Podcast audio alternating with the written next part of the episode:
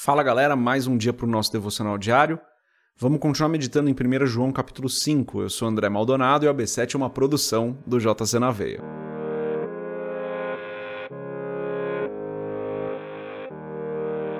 Primeira João capítulo 5, versículos 14 e 15 diz o seguinte: Esta é a confiança que temos ao nos aproximarmos de Deus se pedirmos alguma coisa de acordo com a sua vontade, ele nos ouve. E se sabemos que ele nos ouve em tudo o que pedimos, sabemos que temos o que dele pedimos. Versos 14 e 15 apenas, vamos fechar os nossos olhos, curvar nossa cabeça e fazer uma oração. Pai, tu és bom, tu és santo, tu és o Deus tremendo. Não existe nenhum outro que seja como o Senhor. Tu és o nosso Deus soberano, Tu és o Deus maravilhoso. Em nome de Jesus, Pai, eu te agradeço por mais esse dia, pela tua graça e pelo teu amor. Te agradeço porque o Senhor está conosco, porque o Senhor não nos desampara, porque o Senhor derrama sobre nós a tua provisão. Te agradeço, Senhor, por mais esse devocional diário, te agradeço pela nossa igreja local, te agradeço pelos nossos pastores, pelas pessoas que têm ministrado na nossa vida. Te agradeço, Senhor, porque nós formamos uma comunidade de fé, de irmãos que se ajudam. Te agradeço pela tua obra aqui na terra, Senhor. Te agradeço porque o Senhor nos consola, o Senhor nos ampara, o Senhor é presente, o teu Espírito Santo habita em nós. Pai, perdoa os nossos pecados, porque os nossos erros te ofendem, são uma ofensa à tua santidade. Por isso, perdoa-nos, tem misericórdia de nós, Senhor. E eu peço em nome de Jesus. Guarda-nos hoje, livra-nos de todo mal. Não nos deixe cair em tentação, Senhor, nos protege. Guia os nossos passos. Seja luz para o nosso caminho, Senhor. Porque nós dependemos do Senhor. Se o Senhor não estiver conosco, nós caímos no abismo. Se o Senhor não estiver conosco, se nós não andarmos com o Senhor, nós falharemos, nós fracassaremos. Por isso eu peço em nome de Jesus, Senhor, esteja conosco. Abençoa cada pessoa que está ouvindo esse episódio do podcast de hoje. Traz da tua provisão e guarda-nos nos teus caminhos, em nome de Jesus. Amém. Bom, galera, só dois versículos aqui, mais dois versículos com duas mensagens poderosas. Mas antes da gente continuar nesse vídeo, nesse episódio do podcast, perdão, se você não é inscrito no nosso canal do YouTube, se inscreve, compartilhe o AB7 com outras pessoas se você quiser comprar o livro Muito Além de um Pai, www.jcnaveia.com.br e entre na nossa comunidade do Telegram, lá tem todos os vídeos que saem no nosso canal do YouTube e outras coisinhas mais. Bom, recados rápidos apenas, versículo 14, João diz: Essa é a confiança que temos ao nos, nos aproximarmos de Deus. Se pedirmos alguma coisa de acordo com a sua vontade, ele nos ouve. Se pedirmos alguma coisa de acordo com a sua vontade, ele nos ouve. Tem uma galera que pega esse texto e tira o de acordo com a sua vontade e fica: se pedirmos alguma coisa, ele nos ouve. E ele nos ouve no sentido de nos atender, né? Claro que ele nos ouve, mas nos ouve no sentido de nos atender. Então, a gente precisa pedir as coisas para ser atendido, galera, de acordo com a vontade de Deus. E daí vou dar exemplos esdrúxulos aqui, né? Exemplos absurdos. Se eu pedir que a casa da, de uma certa pessoa seja assaltada, Deus vai me ouvir? Não, não vai, né, gente? Deus não vai me atender, porque estou pedindo mal para uma pessoa. Se eu pedir que o casamento de alguém termine, não, gente, não vai ser atendido.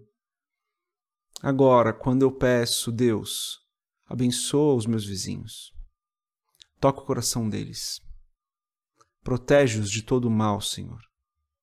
Que eles estejam em segurança hoje.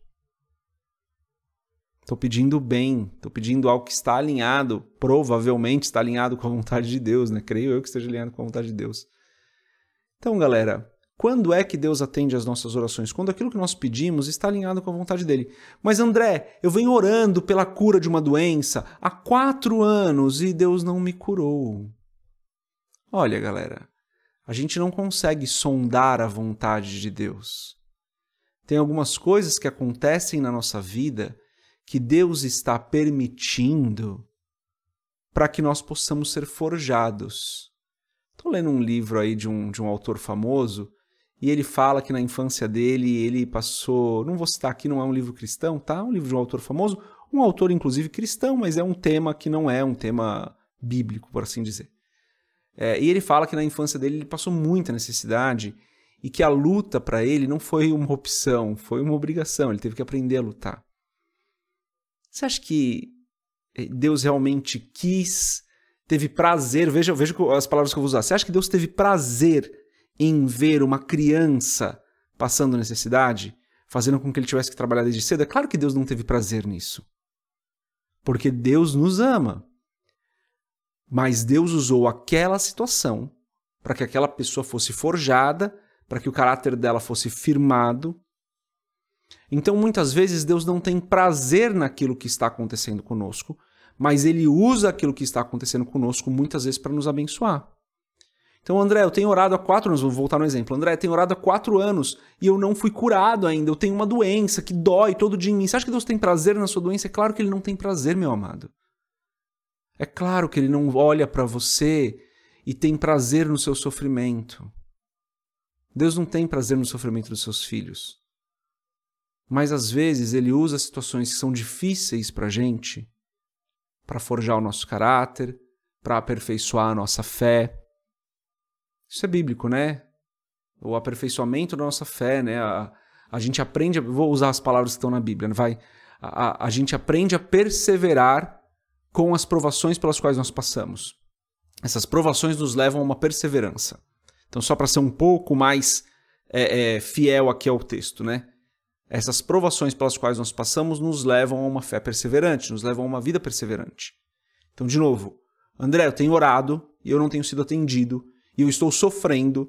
Então você está me dizendo que Deus quer que eu sofra? Não, eu não estou falando isso. Deus não tem prazer no seu sofrimento.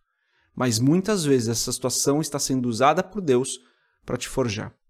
Claro que existem outros motivos pelos quais a gente pode sofrer, né, galera? Se a gente plantar algo ruim, a gente vai colher algo ruim, mas não vou entrar nessa seara porque é uma seara um pouco mais complexa da gente compartilhar aqui. O que eu quero dizer é que Deus não tem prazer no sofrimento de ninguém. E, sendo fiel e voltando ao texto, quando nós pedimos algo que está alinhado com a vontade do Senhor, ele nos atende. E daí no versículo 15 ele diz assim: Se sabemos que ele nos ouve em tudo que pedimos, sabemos que temos o que dele pedimos. Que João está sendo bem direto, né? Fala assim: a situação que está passando é porque você se colocou nessa situação, você pediu essa situação. Você trabalhou para que essa situação acontecesse. Isso não é uma interpretação 100% fiel, né, aqui, sinceramente, porque o que ele está dizendo é: sabemos que ele nos ouve em tudo que pedimos, sabemos que temos o que dele pedimos, ou seja, aquilo que você tem pedido é aquilo que você tem. Galera, é... sei que é um tema complexo, né? Às vezes eu estou falando com pessoas aqui que estão sofrendo, que estão em dor, que estão desempregadas. E é claro que Deus não tem prazer nisso. Esse texto ele vem para nos lembrar que nós precisamos orar coisas que estão alinhadas com o Senhor. Então, se você está desempregado, ore por um emprego. Tenho certeza que Deus vai te abençoar. De uma maneira ou de outra, Ele vai derramar provisão sobre a sua vida ou vai abrir uma porta de emprego. Tenho certeza disso, porque Deus não tem prazer em ver seus filhos sofrerem. Se você está enfermo, você tem orado por isso, você tem um parente enfermo, você tem um filho enfermo, você tem orado por isso. Persevere em oração, continue orando. Aproveita esse tempo onde a cura não vem para você forjar o seu caráter, forjar sua fé, perseverar. Desistir não vai adiantar. Então continue perseverando em fé. A gente não sabe por que essas coisas acontecem, mas a gente sabe que Deus usa essas situações para forjar o nosso caráter para fazer com que a nossa fé seja uma fé mais perseverante. Já contei esse exemplo aqui, mas acho que cabe de novo, né? Tem um grande amigo, ele passa, passou por uma dificuldade muito grande, muito grande, gente, muito grande. É, assim, algo que, que poucas pessoas suportariam. E em todo o tempo ele manteve a fé dele. Uma dificuldade de saúde na família, né? E em todo o tempo ele manteve a fé, ele não esmoreceu. Ele sofreu, ele chorou, ele se entristeceu, mas em nenhum momento a fé dele foi abalada. Porque ele sabia que a saída estava no Senhor, o resultado, o bom resultado estava no Senhor. Então ele continuou buscando no Senhor. É isso, galera. A gente não sabe por que a gente sofre, mas a gente sabe que o Senhor ouve a nossa oração quando nós oramos algo que está alinhado com a vontade dele e ele vai trazer uh, ou consolo ou afago, ou carinho, ou até mesmo a cura para situações que a gente precisa. Essa é a mensagem de hoje. Deus abençoe a sua vida. A gente se vê amanhã se Deus quiser. Paz.